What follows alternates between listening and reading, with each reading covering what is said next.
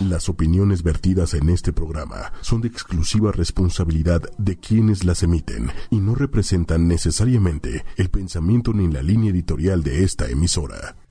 Hola. Hola, hola, ¿cómo están? Buenas tardes. Ay, yo aquí con frito, ¿tú? Yo muy bien, no, muy bien, ¿Todo tranquilo? súper. Y muy contenta porque tenemos una invitada. A mí me encantan los invitados. Oye, ¿vieron el Lady Wu? No. ¿No saben quién es el Lady Wu? No. Ay, es un video súper bobo. Ay, sí, sí, sí, sí, sí, lo vi. Es que ahorita que dije, ¡Woo! Fue como, ¡Woo! Ya me acordé. Está muy chistoso. Entonces hay que darle un ¡Woo! a nuestra invitada. Sí, uh, no me acuerdo de qué se trataba, pero sí era un señor que todo se emocionaba y todo hacía. Sí. Era de, ¿de qué, ¿De qué tema De hablaba? un concierto. Que creo que decía que iba a ver a menudo, pero era hash, A menudo, ¿no? a menudo, no, no, a menudo. Y que era, no, sí era a menudo, ¿no? Bueno, no, eso no sé. No pero sé sí, tampoco. a menudo decía, ay, me encanta a menudo, no sé qué. ¿Y ¿Te gusta? Sí, woohoo. Pero, y, y desde hace mucho, me encanta desde siempre, woohoo. Sí, para todas sus frases le ponía un Woo. Pero entonces, al principio cuando me lo enseñaron... Está, sí, está chistoso, está, Al está lindísimo. Está lindo. Al principio que me lo enseñaron, yo decía, ¿por qué se ríen? Porque aparte me lo enseñaron súper emocionados. De, ¿ya viste a Lady Wu? Ya sabes, y yo, no. Súper emocionados y yo no entendía. Cuando ya van 30 segundos que el cuate en todas sus cosas dice Wu, le agarras Pero cariño. además es, es- es como muy entusiasta. Ajá, es como Entonces, caricatura. Tenemos a, tenemos a Kineret. ¡Woohoo! ¡Woo! Muchas gracias por invitarme. No, Muy seria. Ahora danos tú un Wu, Kineret. Muy bien, sí, sí. Cuéntanos, cuéntanos de tu experiencia. Eh, bueno, yo soy psicóloga, estudié la licenciatura en la NAHUAC, de ahí me fui dos años a Madrid, hice dos maestrías, una en cognitivo conductual en niños y adolescentes, Lo máximo, amo esa corriente en- con todo mi amor. Sí, hice otra familia en terapia familiar sistémica para terapia de familia y pareja, y bueno, hice también, he hecho varios cursos y trabajo ahorita en un colegio y tengo la consulta privada por las tardes. ¿Y de qué vamos a platicar hoy? Vamos a platicar sobre cómo hoy día, en esta época, los psiquiatras, neurólogos e inclusive los padres quieren diagnosticar a sus hijos. Y para mí es tapar el dedo con un sol. No puedes apagar el síntoma dándole un medicamento al niño. El problema sigue ahí. Sí, no solo eso, ¿no? O sea, va, va, va más allá de...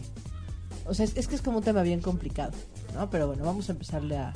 Bueno, pues dale. Solo, A- a- solo a quiero saber, así solo quiero que me digan de qué me va a servir a mí este tema si yo fuera papá. O mamá. Bueno, más bien mamá. Papá no podría ser. Pues yo creo que yo creo que sirven muchas cosas. De entrada, como para abrir los ojos y, saber que sí, hay muchas veces que sí tenemos que, que darnos cuenta cuando hay, hay un niño en nuestra casa que tiene una dificultad o que tiene un, un problema, este, como para darle un adecuado seguimiento y un adecuado, o sea, que vaya con los especialistas que tiene que ir. Y cuando, cuando es el caso, sí, sí la medicina funciona. Digo, tú eres un ejemplo. Sí, yo cuando dijiste que no hay que dar medicamento, te lo juro que a mí me cambió la vida. O sea, casi me levantó en armas, hago, güey, porque a mí me cambió la vida. Yo empecé a tratarme a los 24 años de edad. Y me sigo tratando porque el neurólogo me dijo que no puede quitarme la medicina de déficit de atención sin que se arregle un tema del sueño que tengo. Ok. Entonces me sigo tratando, pero me cambió la vida. O sea, yo lo que le digo a la gente, cuando me preguntan por qué te cambió la vida, siempre les digo, es como si yo fui coja, así, no tenía nunca una pierna, pero pues no sabía que la gente tiene dos piernas, ¿no? Entonces yo me las arreglaba con una pierna toda la Sí, vida. claro, porque compensas al final. Ajá, entonces de repente un día llegaron y alguien me dijo, ay, hola, te regalo una pierna. Y me pusieron una pierna. Entonces caminaba y decía, ¡Woo! ¡Woo! Es muy divertido caminar. Yo decía, no puede ser esto, ¿sabes? O sea, me cambió muchísimo desde temas emocionales. Por ejemplo, el llanto. A mí me daba coraje algo y lloraba, así, pero fuera con quien fuera, con el presidente, con él, ya sabes. Y lloraba y o me ahogaba o lloraba, tipo. Y así, de ya de repente, pues ya no, o sea, ya controlaba esas cosas, o sea, todo. Temas emocionales, temas funcionales, temas, todo. Yo la amo, pero Pero es que tiene que estar bien hecho el diagnóstico y tiene que ser el medicamento correcto y tampoco es nada más, o sea, sí es cierto que el medicamento además específicamente en déficit de atención, el medicamento es muy noble porque funciona inmediatamente, sí. inmediatamente, o sea, Sí. lo tomas y es ¡Ah! ¿cómo así? Pero pero no es lo único y o sea, hay como otras alternativas, pero sobre todo y perdóname King que no te dejo de hablar que No pasa nada. este, ¿para qué la traigo si no la dejo hablar, verdad? Este, No, lo, lo más importante es dar un tratamiento integral y abrir los ojos nosotros, porque hay veces que no tiene que ver con un tema de déficit de atención, sino a lo mejor con límites. Entonces tenemos que ir, o sea, tenemos que en serio ir quitando las capitas de la cebollita para encontrar cuál es el fondo y cuál es la realidad de lo que está sucediendo. Pero digo, ya ahorita vamos a empezar como en forma, con orden el programa, pero, pero sí está complicado, ¿no? Porque justamente tú dijiste al principio, pues que lleven los papás este, a sus hijos con especialistas, pero eso no te garantiza que el diagnóstico esté bien hecho, ¿ya sabes? No. No. Pero muchas veces también los papás llegan con el mi hijo es inquieto, no pone atención, tiene TDA, medícalo. Quieren deshacerse del problema y no tratar al niño. Pero es súper inético de un doctor que les diga, ok, como tú dices, lo médico, ¿no? No, sí, o sea, sí, sí, sí, obviamente sí. no es así, ¿no? Y, y yo espero que no haya muchos doctores que, digo, hay de todo en la vida del Señor, pero, pero también hay muchas escuelas, ¿eh? O sea, se busca, tenemos, tenemos un sistema educativo donde por mucho que digamos que es constructivista o que es de proyectos o de que muchas cosas sí, sí, la mayoría del tiempo nuestros niños están sentados viendo al frente o sentados tratando de atender cosas, ¿no? Fíjate que ay, ya me estoy yendo como el bebé. Fui a una escuela el otro día porque tengo unos pacientes de ahí y me gustó porque tienen tres recreos, Ay, tres de padre. 20 minutos. Que está buenísimo. porque Sacan toda la hace- energía. Claro, no, por, o sea, ¿por qué creemos que los niños pueden estar con su atención fija en una sola cosa durante toda una mañana? O de 7 de la mañana a 2 de la tarde. Pero los niños o los adultos también. También, claro. El sea, periodo de atención es de 21 minutos. No, esto está drástico, ¿eh? O sea, esto es un tema preocupante. En- en- hace rato, para, no sé hace cuánto tiempo, pero yo me quedé en que era de 45 minutos, es de 21. O sea, al rato vamos No, a tener... reales, reales, Reales. reales. O sea, de que estés concentrado en algo, ¿no? O sea, en- y además sabemos quiénes nos concentramos menos, amiga. O sea, No, bueno, te voy a decir una cosa, ¿eh? No me incluyas. Ah, no, no. yo no te dije a ti, me dije a mí. Ah, porque, por no ejemplo... dije gente como tú. Dije, Entonces, que como dijiste, ¿quiénes nos concentramos? Pero no, te, te voy a decir una cosa. En general, yo me concentro menos, me puedes incluir en la generalidad. Pero cuando me concentro en algo que me estoy, con- me voy, puedo estar horas. Así. Eso es parte del TDA. Cuando los, las personas que tienen TDA se concentran, no los desconcentren porque se van, se van, se van, se van, se van. Sí, es- hasta me dicen, o sea, por ejemplo, cuando programo, me- eso me pasa. Me concentro y literal no sé qué pasa, que si me si suena mi teléfono y contesto, nada más decir, bueno, me dicen, ¿qué tienes?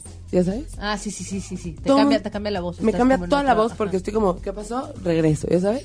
Increíble. Ah, me encanta. Pero bueno, Pero sí, pero eso, es bien importante lo que acaba de decir Kim, porque muchas veces de... No, o sea, yéndonos al otro lado, ¿eh? No, mi hijo no puede tener déficit de atención porque no saben cómo se concentra cuando le pone un videojuego. No sabes, está horas enteras ahí.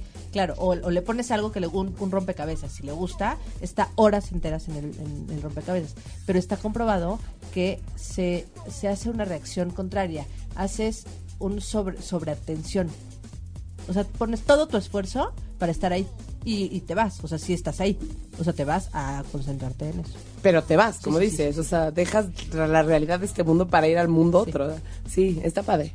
Pero bueno, igual un día podríamos hacer un programa del déficit de atención, ¿no? Porque es algo que le concierne a muchas mamás hoy en día. Muchas. Sí. Y no solo a las mamás, también a las escuelas, a, las, a, a la industria farmacéutica, me imagino A que todo mundo, también. sí. O sea, es Sí, neurólogos, psiquiatras, ¿no? ¿Y quiénes son los médicos especialistas en tratar esa ese trastorno, ¿no?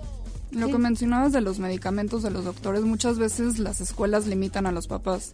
O medicas a tu hijo, o tu hijo no tiene reinscripción el próximo año. No, júramelo por Dios. Eso es lo que yo me refería al principio con tapar el síntoma. En vez de llevarlo a una terapia y ver, quizás muchas veces, tra- los trastornos académicos siempre van acompañados, el 90%, no siempre, de algo emocional atrás.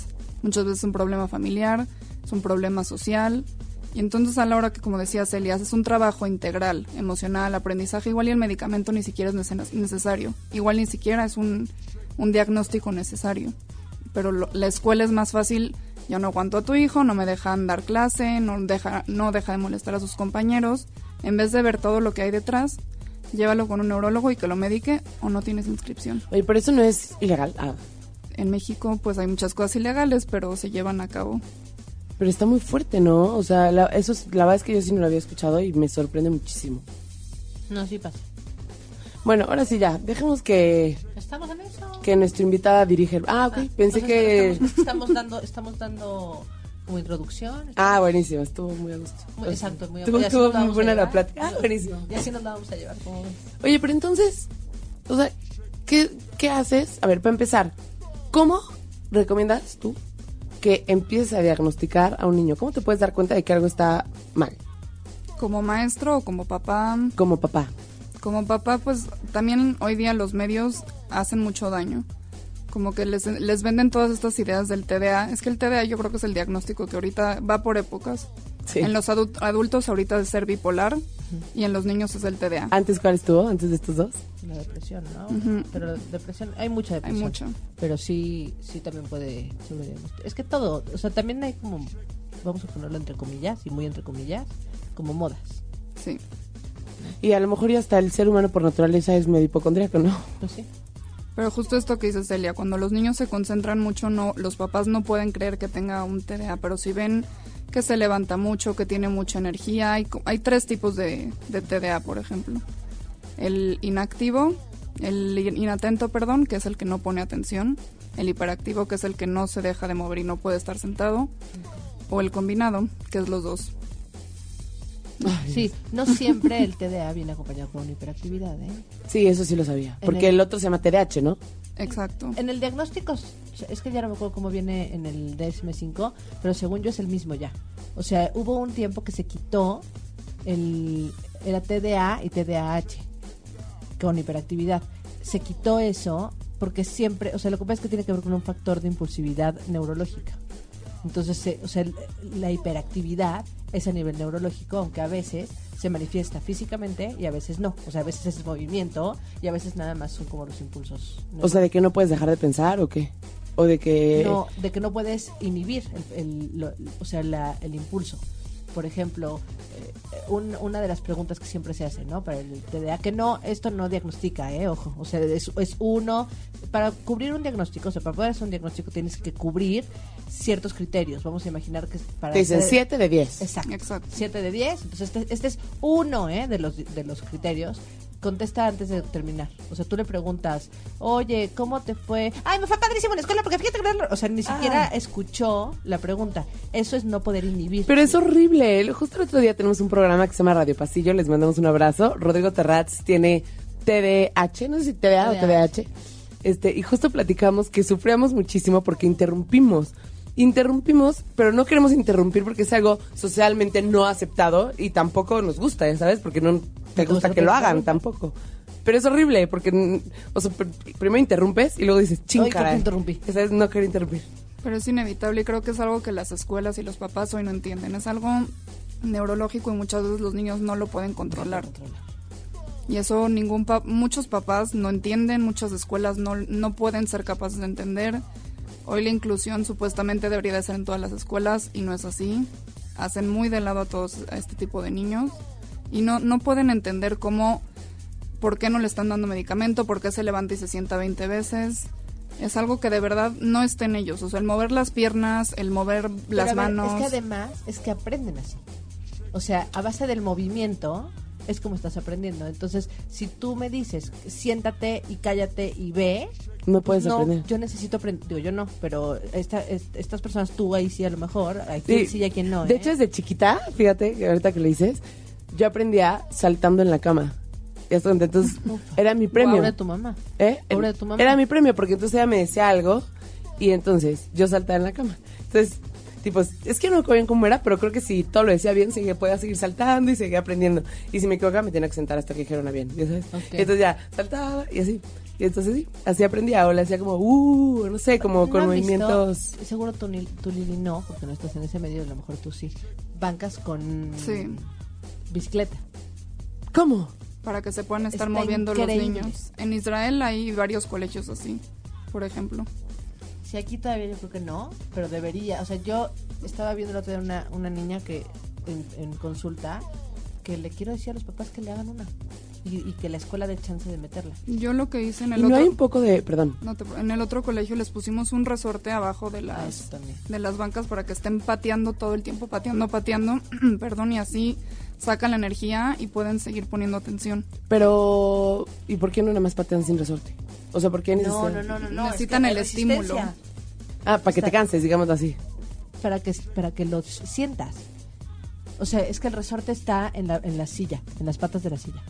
Pones el resorte fijo ahí y entonces puedes estar clac, clac, clac, clac, clac, clac, clac, clac. O sea, es con ese movimiento, pero con, con más estímulo que nada más moviendo, moviendo, moviendo, moviendo, moviendo.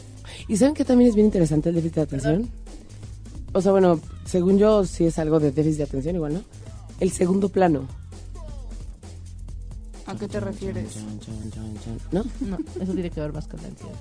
Es que, eh, bueno, a mí, Además, creo que solo te entendí yo. no, el neurólogo me dijo que es, porque le dije justo el segundo plano, y le, me dijo, ah, sí, es muy común en gente con déficit de atención. Le dije, pero ¿cómo se llama? Y me dijo, así le llamamos segundo plano. O sea, el segundo plano para mí es como un segundo plano, ah, en el que estás pensando, o sea, estás pensando como dos Tienes cosas al mismo dos- tiempo. como dos pensamientos Como dos líneas paralelos. de pensamiento, haz de cuenta, pero una más fuerte que otra. Ok. O sea, la otra está ahí, mientras tanto está esta que llevas a cabo, ¿no? Ajá. O sea, lo, lo voy a investigar, fíjate, porque según yo eso tiene que ver más con la ansiedad, que no paras de, o sea, como Según que tu pensamiento también. no deja de pensar, tu, tu cabeza no deja de, como que camina, camina, camina, camina, camina. Pero no, no es un tema de no puedo parar, es un tema como que tienes que hacer dos cosas a la vez como para no, no sé, no sé cómo sea. Pero bueno, Vamos a... investiguemos lo mejor. También hay una, un, o sea, no, no todo es con déficit de atención. ¿no? Ahora se ha descubierto a últimos años que hay un, se llama trastorno sensorial. Ajá. ¿Qué es? Pues mira, no soy especialista, pero tiene que ver con cómo integras los sentidos a tu cuerpo.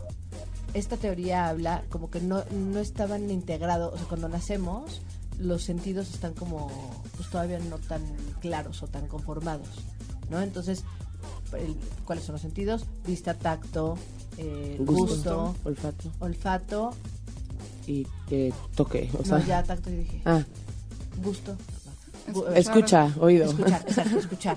Y No, hay bueno. uno más, que es el sentido vestibular, que tiene que ver con movimiento y con ese es movimiento, y hay otro que tiene que ver con conmigo, o sea, conmigo respecto al mundo. ¿No? O sea, ¿cómo, ¿cómo estoy? O sea, yo no tengo que voltear a ver mis piernas para saber que las tengo cruzadas. ¿Ok? O sea, es como, Ajá. como siento mi cuerpo. Eh, ¿Es trastorno sen- sensorial, dijiste? ajá, integración sensorial. ¿Y esto es primo del autismo? Mm, No, no primo, es un trastorno diferente, o sea, son, están aparte, pero sí se ha visto, te voy a decir una palabra que seguro no has escuchado, A ver, conmorbilidad, ¿morbilidad? conmorbilidad, No sé. conmorbilidad, sí. Esto es que son más de un, de un trastorno junto. Ok. O sea, a veces el déficit de atención tiene comorbilidad con, inte- con integración sensorial. A veces el autismo o el Asperger tiene comorbilidad con, muchas veces tiene comorbilidad con integración sensorial. Mm. Y esto lo podemos ver eh, en, por ejemplo, gente que no tolera las texturas, ¿no? O sea, bueno, no sé si ustedes, pues a mí, a mí de chiquita, yo estoy seguro que yo tenía este un, un tema de integración sensorial, porque el, el periódico, no, no, no podía con él. Ay, qué O sea, tocar el periódico era superar mis fuerzas. Los sonidos muy fuertes, y eso todavía me pasa. Cuando estoy en un lugar donde está mucho, mucho ruido, ruido, ruido, ruido, ruido, cuando a lo mejor en el momento lo aguanto, estoy incómoda y no sé qué me pasa. Pero cuando estoy ya, o sea, se apaga esa música o me voy de ahí, siento una paz. Es así de, ah, ay, Pero eso siempre te ha pasado, porque a los adultos siempre, les pasa. Ya cuando la gente es grande. Por la edad. Sí, sí, pero es porque lo que estuvo por- decirme. no sí pero o sea sí fue lo que Es- dije, fue lo que dije. pero pero siempre te ha pasado Sí. es que a mí sí me parece curioso qué es lo- qué es lo que pasa algún día lo, lo pensé Ah, ¿por qué los adultos de repente o sea eres joven y escuchas música muy feliz y eres muy feliz y luego creces y ya te aturdes qué pasa pasa que ya estás tan metida en tus o sea, tienes tantas preocupaciones que puedes pensar en tus preocupaciones y no puedes disfrutar de una buena canción y dejarte ir. ¿O qué pasa? No, no, no, no. A mí me ha pasado siempre. Ojo, sí puedes, o sea, ponme música que me gusta y le subo a todo y canto y grito y feliz de la vida. Es más bien como una constante, hazte cuenta, un música electrónica, no puedo. No, bueno, yo Y tampoco. bullicio. O sea, como demasiado. Que vas a un restaurante y- Ajá. En el momento no siento, o sea, estoy ahí y no pasa nada. Pero después de un rato, o sea, cuando me voy de ahí, me doy cuenta que estaba muy incómoda. Mm. ¿No? Pero- y, y tiene que ver. Por ejemplo, si tú de niño hubiera, te hubieran dicho eso y no hubieras tenido amigas de chiquita, igual te hubieran mal diagnosticado como Asperger. Eso es lo que pasa hoy en Sí, día. porque dan dos. Ah, mira, es que es- tiene este tema del del de, de los de los ruidos fuertes. Y además de todo, es, está, a lo mejor sí, estaba yo como muy solita, que no era el caso, pero imagínate que está. Entonces, no, pues esta chiquita tiene ya dos foquitos de atención. Y entonces, a ver, fuera del... No, fíjate que no, de Asperger no. No, no, por eso, por eso es a lo que me refiero con los malos diagnósticos. Sí, sí. No, y, y la etiquetación, porque ahí sí, cuando etiquetas, el diagnóstico sirve para dos cosas. Ay, estoy agarrando el micrófono. Ayuda, quítame está- la está palabra, bien, ¿eh? está Tú eres muy educada. Sí, no, te voy a explicar una cosa. A Celia no le para la boca y a mí menos. Ya sabes, Tienes que entrar en ese mismo ritmo sí, porque sí. si no... Tú, tú tienes que, que, que arrebatarnos la palabra, ¿eh? Porque si no, no se va a poder.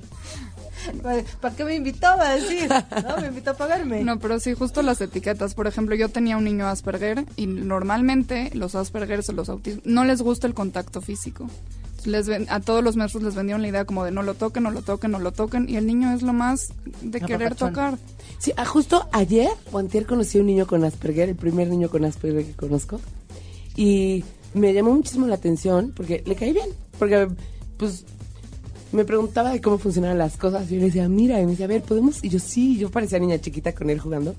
Y como que le caí bien. Y de repente llegó y me, me decía, ven, y me jalaba de la mano así. Yo, ya sabes, casi, casi de, no voy a mover la mano, ya sabes. Y no, el niño está súper cómodo jalándome la mano para todos lados. Me llamó mucho la atención.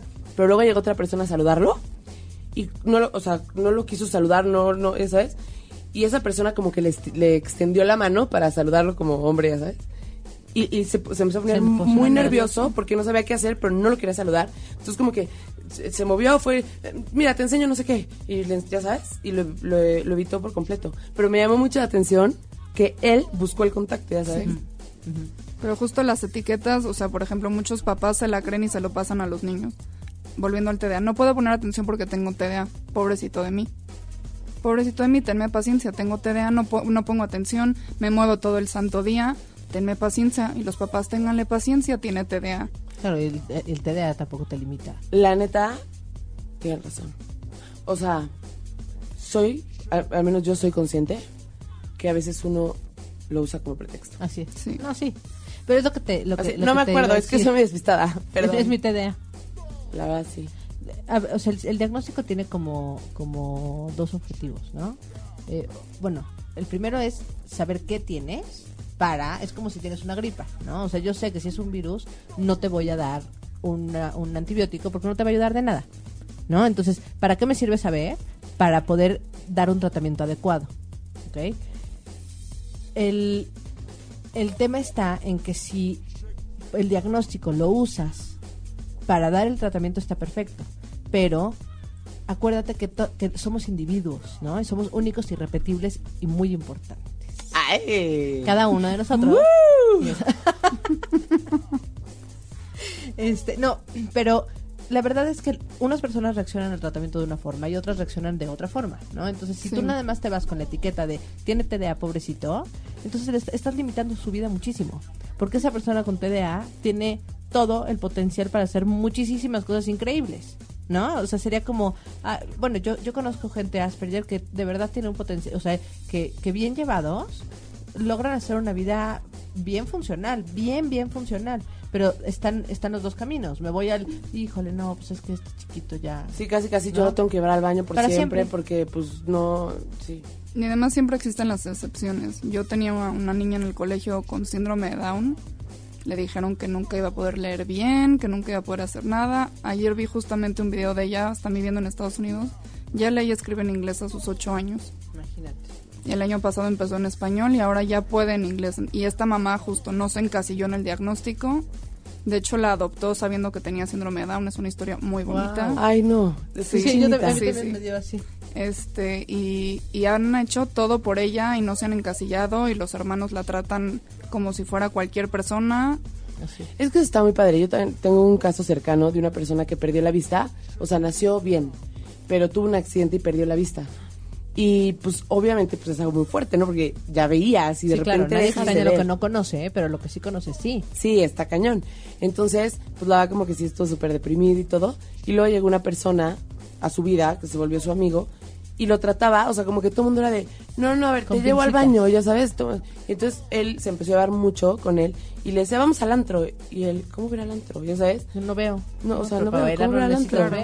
No, me vale, no sé qué. Y entonces lo empezó a sacar, empezó a, a tratar de que esa persona llevara la vida lo más normal posible. Y le decía, oye, ¿me acompañas al baño? Cuando salían y le decía, no, güey, tú puedes solo. Está de- a- derecho a la derecha, tal, tal. Y entonces lo empezó a tratar así y ahorita, por ejemplo, ya acabó una carrera en la bien. ya sabes. Este, y, y justo tiene que ver con eso también. Pero entonces, a ver, ordenando un poco todo este tema, primero, ya te lo había preguntado, pero ¿cómo, o sea, tú como papá, y no el TDAH, o sea, en general, ¿cómo sabes si la escuela no te dice? ¿Cómo, Es bien difícil. ¿Cómo Es puedes saber difícil. que tus hijos tienen algo? Es bien difícil porque además si eres un papá que no está metido como en nada, no, y, y si no, no estás como en involucrado en temas de, de, de hijos, de papás, de cómo se debe comportar en general, y pongo entre comillas en general, este, un niño, pues no tienes idea si esto está bien o no está bien. Generalmente el foco de atención de los papás es la escuela. La escuela es quien tiene parámetros. Y además antes no se diagnosticaba tanto. Por ejemplo, si para ti como papá es normal que tu hijo muevas 20 veces las manos o que se levante y se siente o que haga cualquier otra cosa que a alguien le parece normal, no te puedes dar cuenta. Si no convives, como dice Celia, con más niños que y ves que tu hijo, por ejemplo, en el parque se sale de la norma, ahí es cuando te puedes dar cuenta, pero el O sea- primer foco debe de ser la escuela. O sea, la neta, la neta, va a sonar raro, pero si por algo estás destinada a tener un hijo con Asperger o Asperger, no sé, ojalá hice el segundo, ¿no? Porque es más Para que fácil te, que te des ¿tienes un parámetro, pues sí. Pu- Pues sí, o que estés abierto a escuchar a alguien más, ¿no? Porque nadie te dice, tu, tu hijo se va a perder, pero a escuchar a otros papás que están haciendo con sus hijos tal cosa. O sea, a, a qué cosas sí puede tu hijo, a qué cosas no puede tu hijo. O sea, como, digo, vamos a tener un programa. Ah, no, Sí. ya, sí, sí, sí. No, ya lo tuvimos. Sí, sí, sí. Oye, pero, ¿cómo se llama? Entonces, ¿no recomendarían, por ejemplo, que los papás, o sea, no sería bueno que a lo mejor el papá mandara a su hijo un día como para ver si es normal? ¿A dónde? pues a con una psicóloga, a ver. No, no, no. Eso está Es que pésimo. no. Mira, sí te brinca. O sea, sí hay cosas. Tiene, sobre todo, no me encanta esto, pero todo el mundo tenemos expectativas, ¿no? Y sabes que hay como parámetros. Sea, tú sabes que para primero de primaria, por ejemplo, digo, generalmente lo puedes ver un poquito antes, pero para primero de primaria los niños ya tienen un lenguaje. O sea, tienes que ir viendo como el desarrollo general de los niños. Eso sí, lo buscas en Google, ¿eh? O sea, desarrollo cognitivo de los niños. Tuvimos un programa de desarrollo del juego, por ejemplo. Lo ¿no? que se espera en cada edad. Exacto. A esta edad se espera que un niño le pegue a todo. A esta edad se espera que el niño ya empiece a jugar con el carrito, a run, run, run, cómo funciona. A esta edad, o sea, como hay, hay que ir viendo parámetros de normalidad, entre, entre paréntesis, entre comillas, otra vez. Este, y claro que podemos jugar un poco dentro de la, de la normalidad, ¿no? No todo el mundo hacemos lo mismo. Pe- y tampoco pasa nada si el niño, por ejemplo, gateó al año en lugar de a los ocho meses, pero ya sabes que a lo mejor tu chiquito va un poquito más lento, ¿no? O sea, a veces no, no porque vaya más lento en el desarrollo general, significa que hay un, un trastorno, pero sí son parámetros que te van diciendo foquito verde, foquito rojo, foquito verde, foquito rojo. Claro. Entonces, bueno, digamos que ya, por algo sale que tu bebé puede tener algo, ¿no? O tu hijo puede tener algo. O sea, ya sea que la escuela lo identificó, tú lo identificaste. ¿Qué haces? Aceptarlo, lo, lo primero aceptarlo, ir con un especialista, porque la mayoría de los papás es muy difícil. Yo no soy mamá y no puedo juzgar, pero la mayoría de los papás no lo aceptan y lo pueden negar no meses, años. Y entre más tardes en, en tratar al niño conforme debe de ser, es peor. O sea, si es un trastorno del lenguaje que es muy básico, si no lo tratas en la etapa que el cerebro está consolidando el lenguaje, no va a poder consolidar el lenguaje. El Y- lenguaje es increíble, ¿eh? Porque además, o sea, el, el lenguaje tiene como muchos Niveles. niveles, ajá, y hay uno que es súper sencillo, o sea, si es nada más lenguaje de articulación, lo sacas rapidísimo en una buena terapia de lenguaje, pero rapidísimo te estoy hablando en cinco o seis meses, ¿eh? O sea, si es algo básico y nada más de articulación puede salir súper bien, muy fácil. Si el, el problema con el lenguaje cuando no se atiende es que el lenguaje tiene que ver con lectoescritura, tiene que ver con, la- con el aprendizaje. Tú como, como hablas, escribes, como hablas, lees, ¿no? Entonces, o sea, eso también... Te atrasa muchos Muchísimo. Y, y también podría tener un componente cognitivo y no únicamente de articulación, ¿no? O sea, como algo de, de comprensión. Y, y, por ejemplo, ¿cómo, ¿cómo te puedes dar cuenta? Porque estás de acuerdo que los papás que no aceptan que sus hijos tienen algo, no es como que piensan, no lo acepto, ¿no? No, no, no, no lo tiene. No, no lo O sea- tiene, mi hijo es muy inteligente, mi hijo es muy capaz, la escuela está mal. O sea, es muy bien. difícil que te des cuenta que, o sea, tú misma que no lo estás aceptando, ¿no? ¿O no? Es muy difícil. Sí. te das cuenta. Y ¿Sabes qué hago yo? Bueno, cuando yo estaba en una escuela como con más, cuando ya estoy en terapia ya, ya llegan aquí, ¿no? Ya te están pidiendo un consejo, te están pidiendo un apoyo. Pero cuando estaba trabajando en la escuela, en una escuela que estás desde el otro lado, eh, hay como formas de sensibilizar a los papás y a mí me parece muy bueno como ir poquito a poco. O sea, vamos descartando de lo general a lo particular.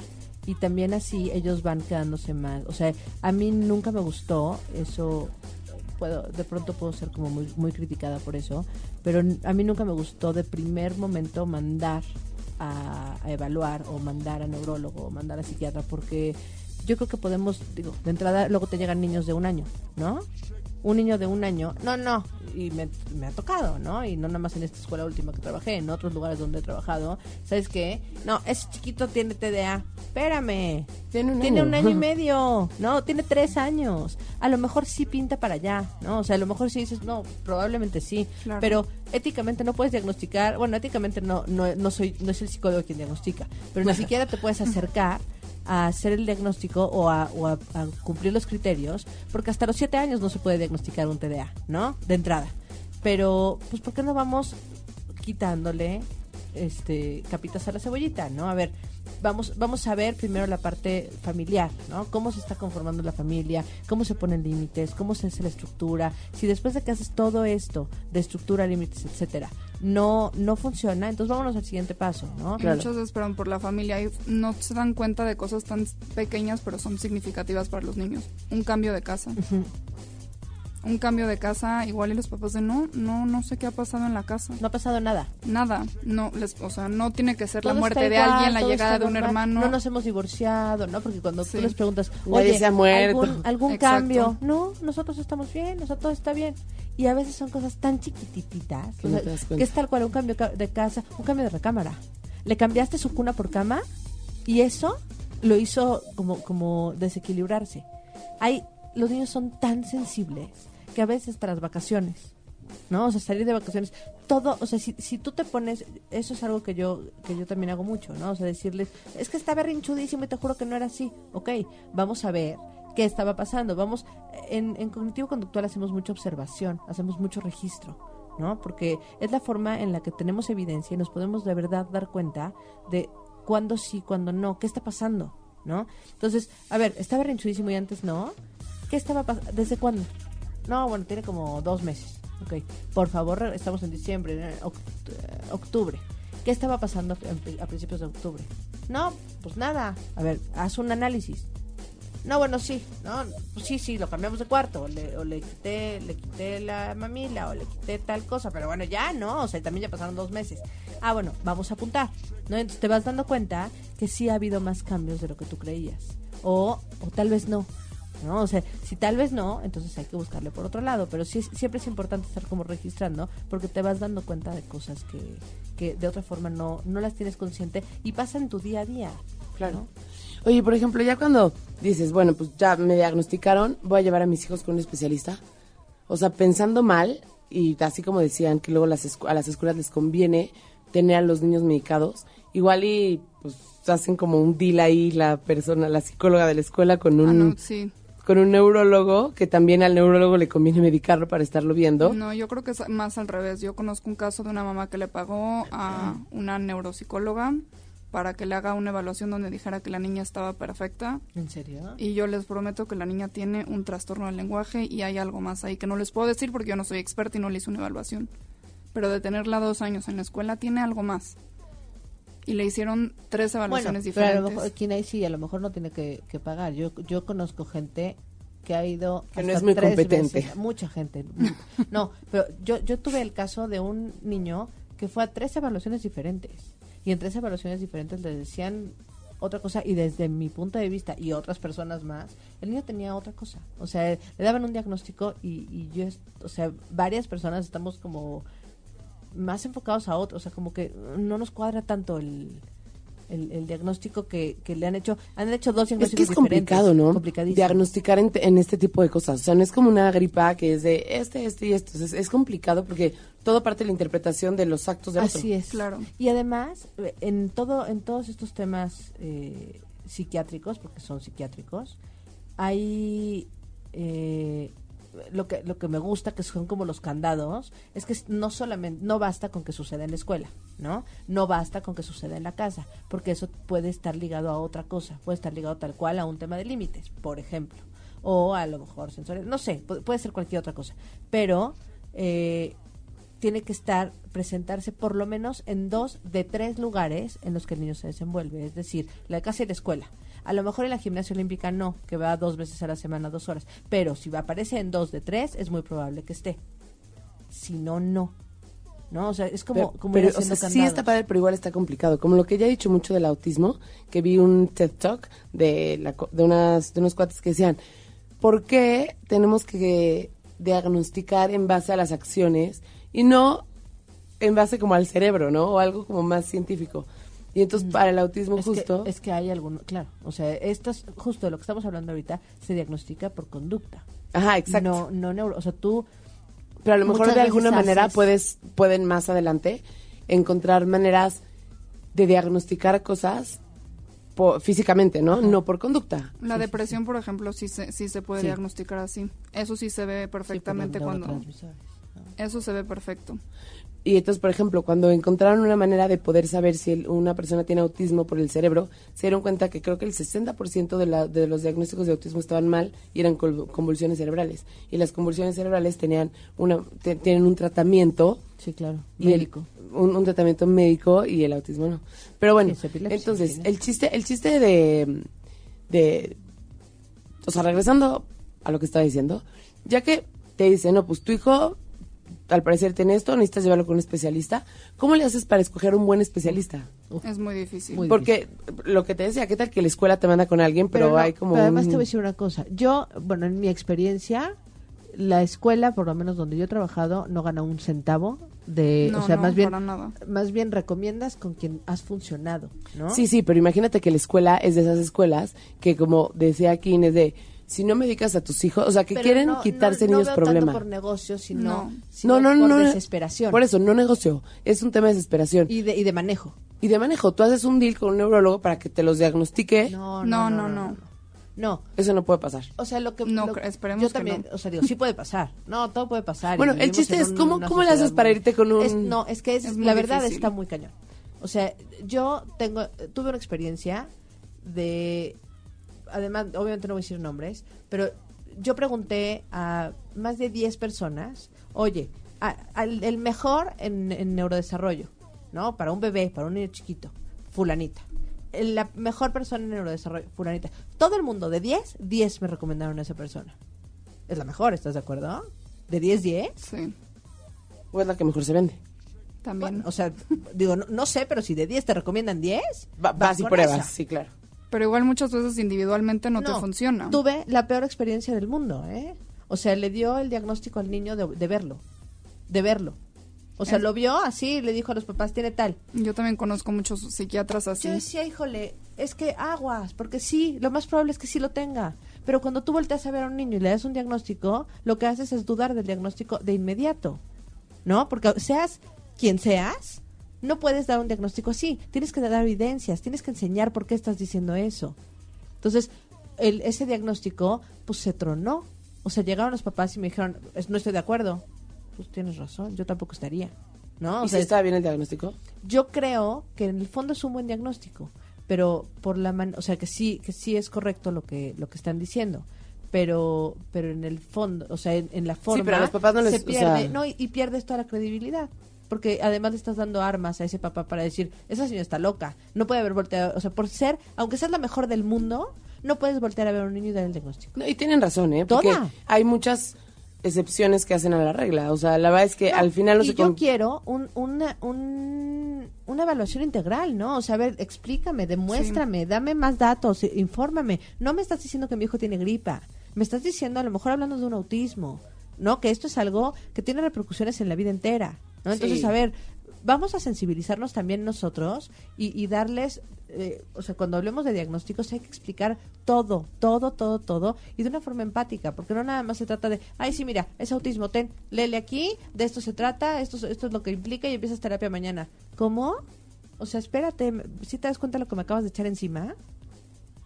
Claro, y justo esto de las etiquetas es como yo el otro día hice una actividad con los niños y les pegué como papeles en la cara con palabras para que Ah, entendieran lo de las contado. etiquetas. Yo hago esa. ¿Eh? Yo la... Patty nos contó. ¿Ah, también? Pero justo, por ejemplo, un- una bipolar. Es como si le etiquetan toda la vida, no va a poder hacer nada porque está loca. bipolar, sí, es está bipolar, loca. está loco, niño con TDA. No va a poder poner atención, igual ya está es tonto. Pobrecito, un niño con Asperger nunca va a poder tener amigos. Y no es verdad. No podemos encasillar a los niños diciéndole todo lo que pueden tener ni a los demás porque no es cierto. Siempre existe la, ex- la excepción y cada persona tiene sus necesidades y tiene sus habilidades para desarrollarse. No, y también, Y pues, tiene redes de apoyo, justamente- y tienen mil cosas diferentes. No, y aparte justamente a lo mejor por este tema como de etiquetar, hasta la ciencia se ha parado, ya saben. Claro. O sea, como todo mundo piensa que nunca van a poder, ni siquiera lo intentan. Entonces, pues sí, seguimos pensando que no van a poder. Pero bueno, el chiste es, si vas a llevar a tu hijo con un especialista, ya me dijeron que es muy difícil, pero alguna recomendación, que lo lleven con más de uno, que Sí, siempre una segunda opinión. dos. Es que depende. Depende del caso. si los Ah, dos, que la si fregada, los dos qué te dicen lo mismo, sí. Si te dicen uno una cosa y otro otra cosa, pues Bueno, tendrás sí. que buscar una tercera opción para ver cuál te cuadra más. Yo creo que es importante eh, que, que el especialista siempre explique lo que hace, ¿no? O sea, por ejemplo, yo cuando, cuando veo un paciente nuevo, siempre explico quién soy y qué hago, ¿no? Y, y a qué me dedico y cómo lo hago. ¿Qué- ¿De qué se trata esto de cognitivo-conductual? Porque, digo, yo lo sé porque estoy metida en esto, pero el que no tiene idea, o sea, mucha gente cree que el, el psicólogo es psicoanálisis y se acabó. Y ni siquiera saben lo que es el psicoanálisis, ¿no? Solo preguntan dónde está el diván. Exacto, ¿no? O sea, saben que te vas a acostar y vas a hablar.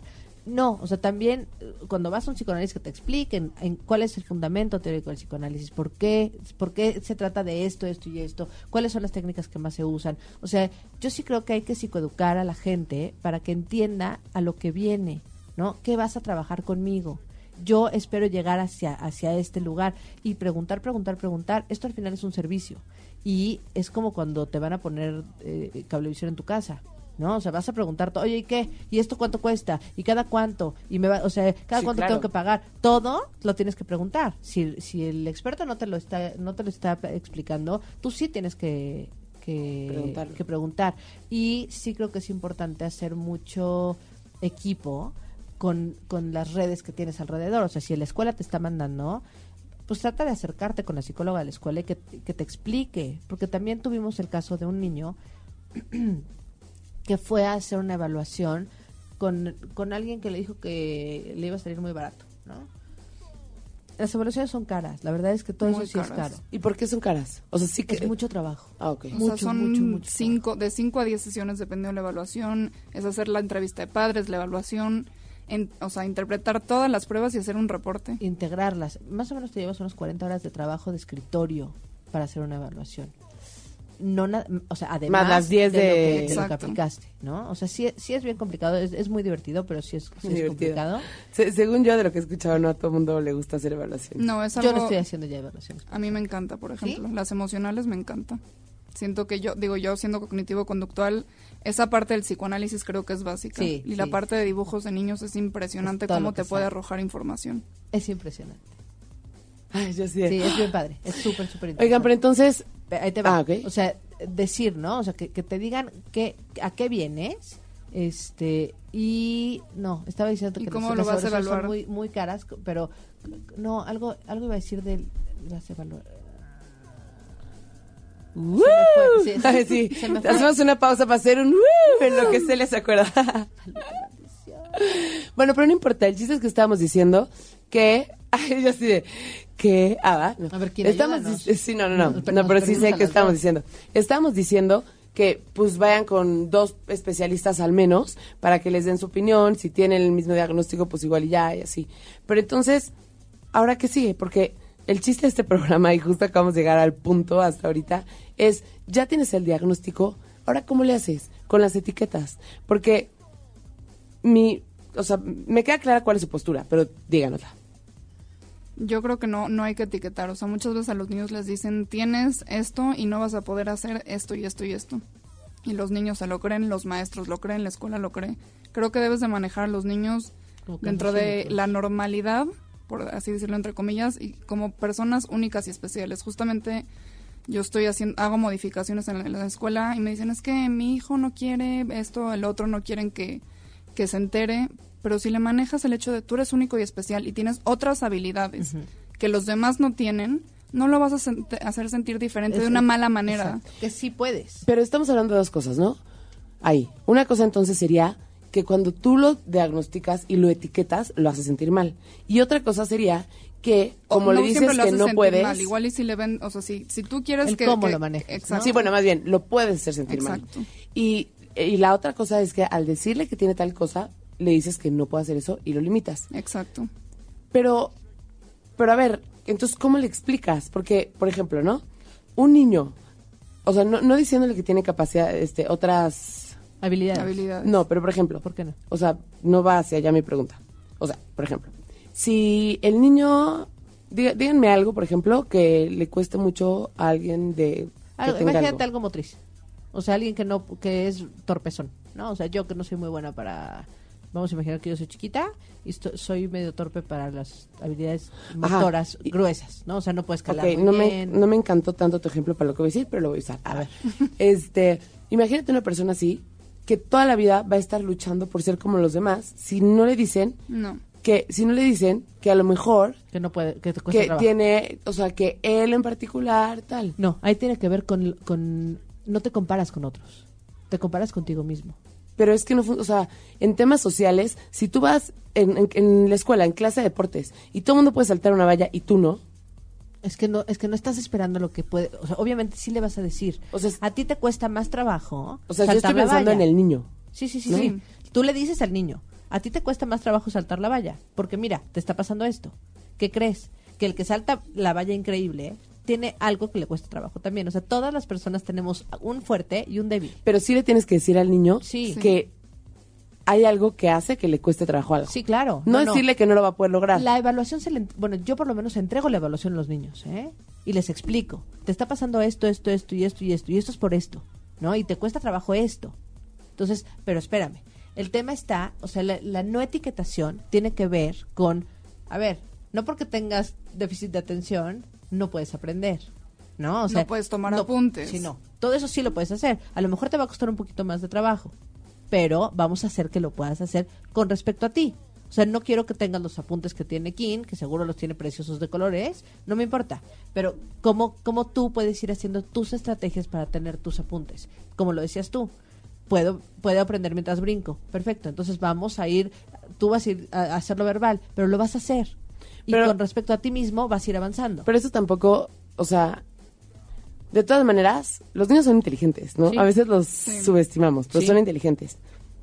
Hagas lo que hagas, si tú les dices que a él, por tal y tal cosa, le cuesta más trabajo saltar la valla, eso no quita que el niño no va a decir en la clase, pues es que yo tengo esto, entonces no puedo saltar la valla.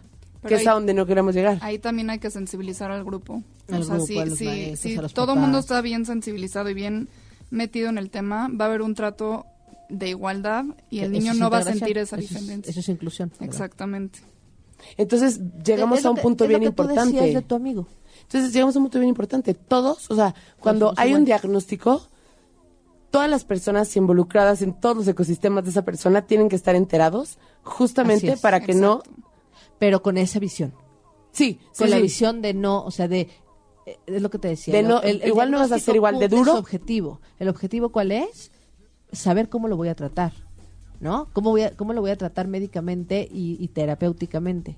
Eso no... O sea, y también, ¿cómo le voy a exigir que haga todo lo demás? Pero esto es, te voy a exigir lo mismo a ti, que, que a Kim y que a mí. O sea, las tres, eh, no de la misma forma, ¿no? Pero lo- los tres podemos dar todo lo que, lo que traemos. Pero entonces está cañón porque cuando una mamá recibe un diagnóstico, bueno, para empezar me imagino que no todas las escuelas hacen las cosas como, entiendo deberían. que deberá de ser, entonces no todas las escuelas incluyen al menos ese ecosistema en conjunto con el trabajo Sí. de lo que se está haciendo, ¿no? Y dos, o sea, entonces si tu hijo está en gimnasia, o tu hija está en gimnasia, Entonces tienes que buscar una gimnasia que esté a cargo de un profesor que pueda entender lo que le estás diciendo. Porque si no le puede hacer un daño a tu hijo. Sí. Sí, no, depende. Yo creo que también lo, que puedes pasa es que hacer sería, si entender. no sería tratar las cosas como con pinzas, tampoco. O sea, no puedes, no puedes poner a todo el mundo. además, vivimos en una realidad muy diferente a lo ideal, ¿no? No, no te vas a encontrar maestros sensibles, no te vas a encontrar muchas veces papás sensibles. O sea, la verdad es que, digo, ojalá que los papás que nos estén escuchando sí logren esta sensibilidad y entonces más bien decirle al profesor o a la otra persona, a ver, sí, está pasando esto, pero ella puede con todo lo que tú le pongas, ¿no? O sea, no hay límite. Por favor, no la compares con otros, compárala con ella misma, porque además eso, eso tenemos que hacer todas las personas. Pero eso es muy Montessori, ¿no? No exactamente. Sí, pero también, o sea, sí, sí, sí. Pero Eso, es eso tiene que ver con, con la filosofía Montessori. Eso es inclusión, porque yo no puedo compararme con alguien, o sea, sería irreal compararme a mí con Phelps. Es irreal, Totalmente real. ¿no? Entonces, me- pero si me comparo conmigo misma y sé que antes nadaba un kilómetro en una hora y ahora lo nado en 50 minutos, sé que voy mejorando. Por lo tanto, hay un progreso. Está, está funcionando. ¿No? Lo- o sea, pu- puse ese ejemplo como muy Pero básico, entonces- pero lo mismo te pasa en terapia, lo mismo te pasa en aprendizaje, lo mismo te pasa en, o sea, eso es inclusión. Bueno, entonces, ¿qué pasa si tu hijo o tu hija va, va en la gimnasia y en la escuela y en tu casa todos están de acuerdo con el tratamiento y así, de cómo manejar la situación? Pero en gimnasia, el profesor nunca quiso hablar contigo, ¿no? ¿Por qué? No sé, pero así es mi ejemplo. Y entonces, el, tu hija le dice, es que no puedo hacer esto porque tengo tal. Y el profesor se lo compra. Eso no debería de pasar, pero como tú decías, no podemos controlar todo, ¿no? ¿Qué pasa? Lo que pasa es que también el, el trabajo con los niños es muy importante. También cuando un papá lo acepta, un niño lo acepta. Si un papá no lo acepta, el niño no lo acepta. Entonces cuando la- el ejemplo que tú das, no puedo hacer esto y esto y esto, y el profesor se la compra. Pero si la niña no se la compró, se la compra tanto y ve que todas las demás pueden y ella sigue haciendo el esfuerzo, eso ayuda. Pero si no lo, lo tiene aceptado Sí, y no, trabajado, pero mi, mi escenario es cuando el niño quiere manipular, ¿no? Bueno, pues en la gimnasia va a Lo va a manipular y lograr. tienes que, exacto, y, y tienes que a lo mejor tú como papá nada más decirle al, al profesor sí puede, ¿no? O sea, a lo mejor no tienes que darle toda una cátedra de eh, le cuesta trabajo tal, ¿no? Pero oye, fíjate que a veces a veces puede que le den flojerita, pero puede un poquito más. Hay también hay que hacer como una diferencia, que esto yo yo también me gusta mucho hacerlo porque a veces creemos que los niños pueden más de lo que pueden. Si es algo que no está en su sistema, si es algo que de verdad no pueden controlar, ¿no? Por ejemplo, esto de la capacidad inhibitoria que decíamos, que contestas o que interrumpes, etcétera. Si es algo neurológico, es algo que en serio no puede con- no puede controlarlo. Y si tú estás fastidia y fastidia y fastidia y fastidia Le vas a dar niño, el autoestima le estás dando la torre, exacto. Y justo y ahí también lastimando. entra lo que tú decías al principio de las expectativas. No porque tú seas un genio matemático, tu hijo lo va a hacer. Entonces no lo puedes forzar a algo que no le gusta porque tú sueñas con que tu hijo sea, no sé, abogado o médico. Igual y él no nació para hacer eso. lo- Y también siento que esa parte de cerrarles tanto esto, por ejemplo, lo que yo decía el otro día de la imaginación. ¿Por qué un niño no puede pintar un elefante rosa? Porque no son rosas, es su imaginación. Claro, es limitarlos, no limites a los niños. Ya sé, justo el niño de Asperger, este, le dije, hazme un dibujo. Y entonces me dijo, ¿qué te dibujo? Y la persona con la que está le dijo, algo que tenga cuatro partes iguales. El niño tiene como seis años, creo. O ocho, no me acuerdo. Y le dije, no, mejor dibújame algo que esté en tu imaginación. Entonces hizo un dibujo súper rápido y me, ya me dijo, aquí está. Y yo, ¿qué es? Es un coche que saca fuego. Y yo, para atrás, por atrás. Y yo, ¿y para qué es el fuego? Para impulsarse Órale. cuando viaje. Nitro. ¿Eh? Es nitro. Sí, para impulsarse cuando viaje en el tiempo. Wow. Ay, qué padre. Ya sabes, y yo, wow, ¿y por dónde ha ido ese coche? Ya sabes, cuéntamelo. ¿Cómo lo consigo? ¿Cómo lo consigo? Lo quiero. Pero está bien padre porque, o sea, sí tienen toda la razón. Cuando tú limitas a un niño, ya, Y o sea, en ¿cuántos Einstein, cuántos, cuántos Einsteins podría haber existido Sí. si no los hubieran limitado? Los limitas desde la imaginación hasta, por ejemplo, lo que estamos hablando hoy, el diagnóstico. No hay que limitar a los niños ni encasillarlos en algo que no pueden o que sí pueden. Exacto, un diagnóstico no debe limitar. Un diagnóstico debe estar hecho para poder dar un tratamiento adecuado Y para no darle en la torre al- y, y potenciar a los niños. no darle la torre a la autoestima. Es como eso- lo que tú decías de una persona ciega, desarrolla todo lo demás. Así. Qué bonito, ¿no? Bonito. Sí, sí está bonito. Sí está bonito porque. Porque es como. Ay, sí, puede estar muy filosófica. Porque es como una esperanza, ya sabes. O sea, es como una esperanza y es darte cuenta que no importa qué tengas, lo puedes manejar de otra manera. Es ver lo que sí y no lo que no. O sea, que sí pueden hacer en lugar de lo que no podrían. Y nos pueden contar historias justo de mamás tercas. uh, ah, Uy, no, bueno. o de, de, de mamás que a lo mejor les cuesta trabajo y que al final le hacen un daño a sus hijos. Porque a lo mejor alguna mamá, escuchando alguna de estas historias, se puede identificar. Yo, por ejemplo, en, en la parte académica, que ven que reprueban de 13 materias 9, no, es que mi hijo es muy inteligente, pero no le están sabiendo enseñar. Sí, pero lleva Son nueve maestros. nueve maestros, lleva siete años reprobando así, ¿por qué no, no?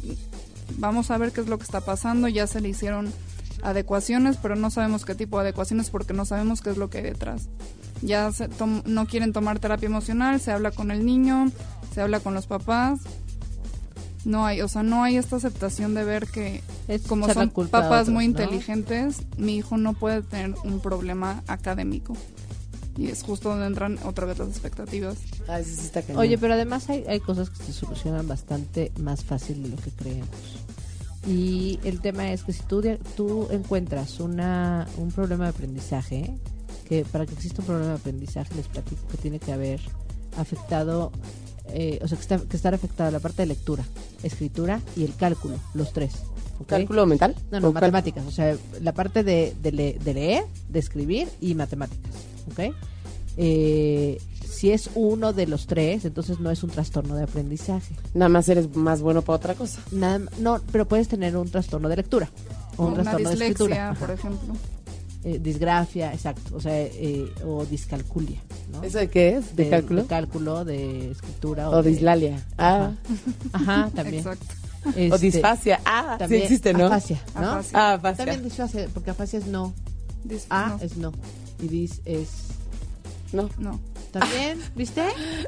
Pero bueno, No, pues no, quien haya no. inventado decidió que era A, no dis. Pero bueno, el, el, el tema es que si tú das el diagnóstico correcto, ¿no? O sea, este niño tiene un problema de lectura, entonces puedes atacar ahí y ver exactamente cuál es el proceso lector que está afectado. Y obviamente se soluciona mucho mejor este O muchas veces, como tú decías, no es un problema tan grave. Es un problema que creen que es de aprendizaje, pero es algo emocional. Son los límites en la casa. sí por eso No que necesitas ni terapia, necesitas estrategias y en tres meses el niño ya está bien. Pero si no quieres escuchar, porque crees que... También creo que los papás sienten que es un error suyo como papás o que hicieron algo mal. Así Y es. esa es la parte donde les cuesta aceptar. Claro. Claro, no lo había visto. O sea, porque no sueles aceptar que van a hijo. tener un hijo que se le dificulta esto. Pre- se preguntan qué hice mal, por qué a mí. Es que la culpa de los papás es algo Es muy bien fuerte. fuerte. ¿no? Está cañón. Y a ver, otra historita. No, no sé. Eh, tal vez Estoy pensando. Tal vez que. Es que no, o sea, sí tengo como muchas historias, pero no... O sea, creo que, creo que el tema está cuando no nos responsabilizamos y no queremos ver lo que tenemos nosotros, ¿no? Y que queremos echar culpas a todo el mundo. Y, es lo que engloba lo que decía Kim. Eh, si yo, o sea, si hay 10, 12 personas con donde mi hijo no funciona, algo está pasando mal aquí, ¿no? Ahí es donde, donde tengo que, que actuar. No necesariamente tengo que esperar hasta que la escuela me lo diga. Si yo ya veo que en serio no, o sea, no es que todo el mundo sea delicado, ¿no? O sea, en serio mi hijo no puede estar ni con mi mamá, ni con mi papá, ni con el abuelito del otro lado, ni en la escuela, me lo reportan. O sea, hay mucha gente que se está quejando de alguna forma. Algo, o sea, creo que es momento para voltear. Oigan, y pues ya se nos acabó el tiempo, pero ¿por qué no nos dan un resumencito de, del programa? Baskin. Yo creo que el, el resumen del programa es que no hay que no hay que sobrediagnosticar, no hay que etiquetar a nuestros hijos y hay que aceptar lo que otros ven y a veces no podemos ver. A veces tenemos tapada la vista por el amor que, que- que hay por los por los niños y no no se puede ver como todo lo que hay detrás. pero a veces el problema es mínimo y lo queremos maximizar o a veces el problema es muy grande y no lo podemos ni siquiera ni ver. Recurrir a la gente que se especializa en esto y escuchar a otros papás, a, algún familiar o al colegio, a veces es la solución. No siempre estamos en lo correcto como profesionales, a veces también los papás tienen mucha razón, pero hay que escuchar siempre todo lo que hay que decir y ya de, ahí tomar lo que se debe de tomar. Oye, pues muchísimas gracias. Gracias a ustedes. Me encantó platicar con ustedes. Igualmente. nos vemos pronto. Los queremos. Muy bien. Y que les vaya muy bien. Igualmente. Nos vemos. Gracias. Gracias, gracias, Kim, por venir. A ustedes. Bye. Un beso. Bye.